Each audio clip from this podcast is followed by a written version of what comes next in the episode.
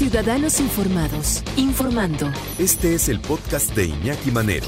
88.9 Noticias. Información que sirve. Tráfico y clima cada 15 minutos. Pues hay que padecerla para saber de qué se trata, la verdad. Porque mucha gente no se da cuenta de la magnitud. Y, hay gente que dice, Ay, qué exagerado eres, manero. Pues no necesito de cabeza y no vienes a trabajar. Se hace que te dio flojera, te quedaste en tu casa. Pues los que le hemos padecido sí sabemos y sabemos la intensidad.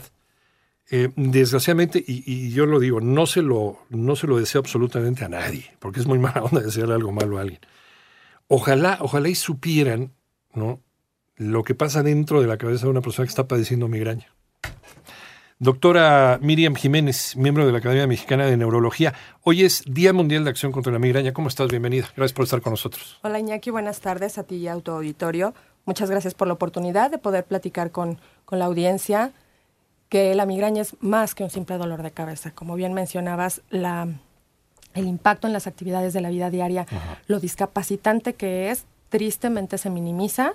La gente que no lo ha vivido o que no tiene mayor información dice, solo es un dolor de cabeza y el objetivo de esta plática es que ellos se den cuenta que de verdad es una enfermedad neurológica. Sensibilizarnos, ¿no? Con, la gente que trabaja con nosotros, nuestros compañeros, con nuestra familia, nuestros propios hijos, además también. Sí, eh, cuando empezamos a ver el impacto que tiene la migraña, vemos todas las esferas se quedan afectadas. La familia, los amigos, el trabajo, en general las relaciones interpersonales.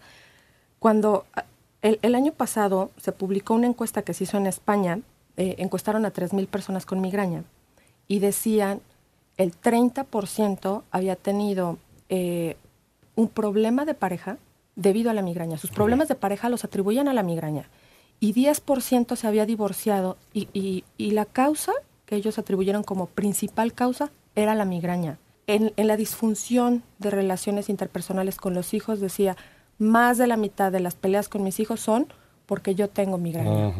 La verdad es que son unos números súper eh, difíciles en un día a día. Devastadora socialmente. Sí.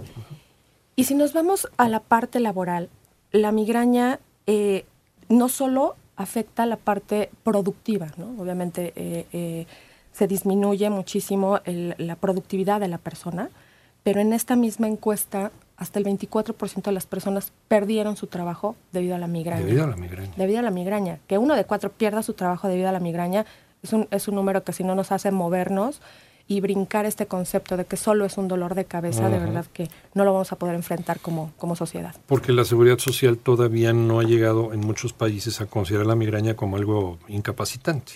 Exacto. Y además, eh, que, que no lo consideran incapacitante el mismo paciente puede no considerar, eh, digamos, acudir para que le den una incapacidad por migraña. Porque el paciente durante toda su vida ha recibido esta percepción de, que la gente que lo rodea le dice, sabes, solo es un dolor de cabeza. Es muy triste que la gente minimice eh, la migraña. La migraña es un padecimiento neurológico por lo que la conocemos es por el dolor de cabeza, que es lo más representativo. Sin embargo, hay muchos signos y síntomas que acompañan ese dolor de cabeza. Los más conocidos pues son el, la náusea y el vómito. Uno de cada cinco pacientes que padece migraña van a tener este fenómeno llamado aura, que es una especie de aviso de que ya viene el dolor intenso. Y esta aura puede eh, tener muchas expresiones. Los pacientes pueden ver eh, luces, pueden ver círculos. Había algún paciente que me decía, eh, veo burbujas, ¿no? muchos fenómenos visuales, o pueden tener también avisos de que perciben olores que el resto de la gente no percibe. ¿no? O no los ves, o no ves nada. Exactamente, o, se quedan eh, sin ver. Entonces, estas auras, eh, digamos, que preceden al, dolor propiamente, pues forman parte del cuadro. ¿Qué otras cosas aparecen que les molesta la luz, a lo que se llama fotofobia? Sí, por eso, por eso es incapacitante, porque no puedes no puedes manejar, no puedes ver nada, no puedes... Sí, les molesta el sonido, ¿no? Eh, les molestan algunos olores. Eh, imaginemos una persona que va manejando en una, en una autopista donde a veces es muy difícil pararse y viene el aura, viene una aura donde no puede ver. Entonces empieza la ansiedad entre que no pueden ver por el aura y que ya va a venir el dolor de cabeza y que no hay un lugar donde se pongan a salvo. La verdad es que es una enfermedad muy discapacitante y, cuando hablemos de migraña sí los invitaría a cambiar el, concepto y, y pensar que ese dolor de cabeza va acompañada de muchas, muchas cosas. Estos síntomas que ocurren pueden ocurrir antes o pueden ocurrir incluso después. El dolor de cabeza dura entre 4 horas y 72 horas, pero los síntomas que acompañan pueden ir un día antes y un día después. Si hacemos la cuenta completa son 5 días. 5 días de, de, malestar, ¿no? Entonces, pues no es, no es el dolor de cabeza y aquí eh, ocupo para hacer la diferencia cuando es un, una cefalea tensional que es muy frecuente, ¿no? La cefalea tensional es un dolor que habitualmente ocurre en la parte posterior de la cabeza, opresivo, se irradia a los hombros, se, digamos, se baja el dolor hacia los hombros. ¿Y qué es más fácil de desaparecer con analgésicos? Claro, responde muy rápido analgésicos, pero sobre todo no está acompañado de todos estos signos o síntomas que platicábamos. No hay náusea, no hay vómito, no molesta la luz, no molesta el ruido, solamente ese dolor de cabeza. Entonces tú para diagnosticar como especialista una migraña de un dolor de cabeza muy, muy fuerte, se tienen que dar esas condiciones. Claro, lo primero sería platicar con el paciente. La migraña habitualmente, la migraña habitualmente va, la mitad de la cabeza es un dolor que punza, ¿no? Se sienten eh, pulsátil, eh, como piquetes en la mitad de la cabeza. Puede ser de los dos lados, sí puede ser, pero es lo menos frecuente. más frecuente es que sea en, en solo un lado derecho o izquierdo de la cabeza y va acompañado de toda esta constelación de signos y síntomas. Cuando platicamos con el paciente hay algunos alimentos que lo, que lo exacerban, es parte de la, de la historia que tenemos que interrogar con el paciente. Hay ocasiones en que se asocia con el periodo menstrual, también lo, lo, interrogamos. Y es muy distinto de cuando es una cefalea tensional, donde el paciente dice, yo estaba muy bien, estoy en un periodo estresante en mi trabajo, los, los jóvenes están, que están en escuela están en periodo de exámenes, etcétera, y está muy, muy delimitado, la, la cabeza eh, eh, duele en esta zona posterior o toda la cabeza y no hay otro signo síntoma, ¿no? Y mucho menos hay aura. Entonces, y hay quien nunca en la vida le ha dolido la cabeza, ¿no? Y no sabe lo que es un dolor de cabeza. Entonces también, eh, nos decía, si hay una relación entonces a veces entre la nutrición, la alimentación, las grasas, nuestro estilo de vida y la prevalencia de, estos, de estas migrañas. Sí, justamente en este año la, la Clínica Mayo estuvo o publicó, presentó estudios y, y en general líneas de investigación que están haciendo para ver la asociación, diría yo una asociación bilateral. Por un lado, los pacientes que tienen trastornos gastrointestinales, síndrome de colon irritable, reflujo, gastritis, son personas que tienen mayor prevalencia de migraña que la población general. Uh, yo soy clientazo entonces. Y a la inversa, pacientes que tienen migraña, que inicialmente no tenían trastornos digestivos, a la postre eh, desarrollan estos cualquiera de estos, eh, de estos padecimientos, también con mucho mayor frecuencia que la población habitual. Eh, nos queda un minutito, tenemos tiempo todavía. ¿Qué, eh, a, partir de qué edad se puede empezar a diagnosticar la migraña? ¿Le puede dar a niños muy chiquitos? ¿Desde qué edad? Sí, se habla que uno de cada diez niños van a presentar migraña. El paciente más pequeño... ¿Uno de cada diez? Uno de cada diez es un tema interesante. El paciente más pequeñín que, he diagnosticado tenía cinco años, iba a cumplir seis años, pero con una historia familiar de mamá con migraña, tías con migraña, este, y el, el Sí es hereditario. Sí hay un componente hereditario. Eh, sobre todo en la mujer es, como muy frecuente la migraña y, se lo heredan a, los hijos. Sí, la, en general la, frecuencia va de dos a tres mujeres por un hombre. Eh, en los niños no hay esta diferencia, eh, generalmente es uno a uno cuando son niños y niñas y la diferencia sí es hasta la adolescencia cuando ya predomina en las mujeres, asociado a un tema hormonal. Un tema hormonal y, fíjate, hay una, hay una buena noticia para las mujeres, eh, entre paréntesis, buena noticia para las mujeres que padecen migraña. Cuando llega la menopausia, es, eh, frecuentemente desaparecen los dolores de cabeza. Llega la menopausia y en la mayoría o en muchas que conozco, de repente se acabó la migraña. Sí, hay una, una relación estrecha entre eh, los cambios hormonales y la, primero la presencia de migraña. Muchas de, de las, eh, de las mujeres que padecen migraña iniciaron en la adolescencia muy asociado a las primeras menstruaciones. Posteriormente, digamos, puede tener un, un, patrón de presentación, ¿no? episodios una vez al mes o, o- o, eh, más frecuentes y muchas veces asociados al periodo menstrual. Y efectivamente cuando viene la parte de la menopausia desaparecen o se aíslan muchísimo el número de eventos que se presentan en los pacientes. Aprovecho para, para comentarles Sí. cuando hablamos de migraña y la gente dice, bueno, pues le dio una vez o dos veces, ¿no? El, el dolor de cabeza. Cuando, cuando ponemos en números los días de migraña que un paciente tiene al mes, podemos entrar a una clasificación que se llama migraña episódica cuando el paciente tiene cuatro días de migraña al mes.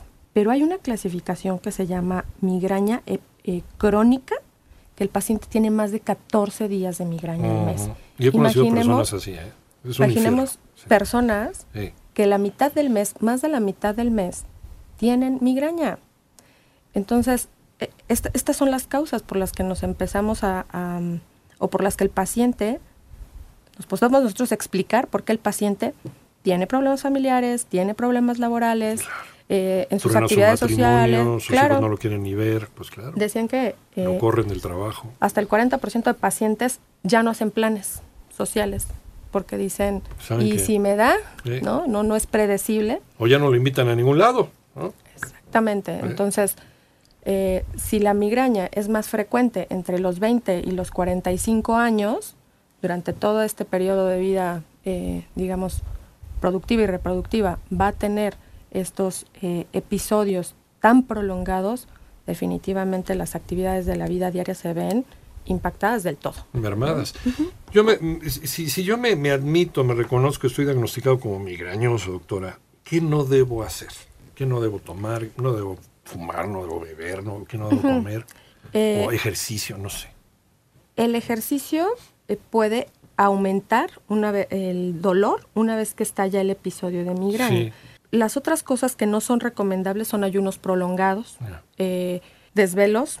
Si, si la persona se desvela tiene que compensar con horas de sueño. Eh, ambientes donde haya muchísima iluminación y recibir esta iluminación directa puede ser natural o artificial. La parte artificial, a veces en las oficinas tienen esta luz blanca que, eh, pues que estimula eh, y puede desencadenar incluso una crisis de migraña o salir eh, al, al medio ambiente, hay un sol intenso y no se ponen los anteojos, los, los lentes de, de Los sol lentes de sol. Ajá. por las noches cuando van manejando, eh, el destello directo de las luces Sí. puede desencadenarlo. Entonces, ¿Sabes qué me disparó una vez? Perdón que te interrumpa la, la migraña. Ir, ir detrás en un tramo en donde no se podía rebasar, un buen rato detrás de una patrulla. La patrulla con, la, con las luces. No, no, no, traía un migrañón después de tres, cuatro minutos, ¿te gusta? Sí. Ya se me disparó la migraña con eso. Sí, y como bien mencionas, son periodos breves, ni siquiera, ni siquiera estamos hablando de periodos de más de una hora. Sí, son ¿no? periodos breves. La luz eh, de las patrullas o, o esta luz eh, estroboscópica Sí, en, sí, sí, en- las en las discotecas, fiestas, en las las- fiestas. exacto, Ajá. pueden precipitar. Entonces, ¿qué es lo que no? Pues evitar, Evitar estos estímulos, minimizarlos. O utilizar lentes con una protección especial. Claro, hay lentes eh, para manejar en la noche que, que, digamos, disminuyen el brillo de estas luces directas. eh, y La también lectura en las computadoras, en los dispositivos móviles, ha, ha- ha disparado más los episodios de migraña en la gente. ¿Se han dado cuenta ustedes en la estadística? el brillo eh, de, la, de los aparatos electrónicos se puede modular. Sí. Antes no, ahora ya los podemos modular y también los pacientes aprenden a, a tener un brillo o lo, la- lo claro de las pantallas que no les cause eh, Que molestia. no les dispare el, el dolor. Exacto. Eh, te diría que la prevalencia de migraña ha estado aumentando en general y no tenemos cifras, ¿no? Hablamos que en México hay alrededor de 16% de prevalencia. Hablamos entonces como de unos 20 millones de mexicanos afectados. Eh, 20 millones, pero es una cantidad muy importante. 20 millones son que... Y si nos dices uno de cada 10 niños Exactamente. padecen migraña. Y los dispositivos electrónicos, eh, digamos, se han sumado a la lista, pero también tenemos otros factores. La- las personas hoy, eh, desafortunadamente, eh, no, no comen a sus horas por temas eh, de, de trabajo, tiempo. ¿no? De tiempo. De desorganización. Es- entonces, también como el estilo de vida ha ido favoreciendo que eh, incremente esta prevalencia, pero no tenemos números específicos. Sería bien valioso hacer, hacer este, ese tipo de, de revisiones aquí en México. Eh, nos quedan ¿qué? dos minutitos, tres minutitos.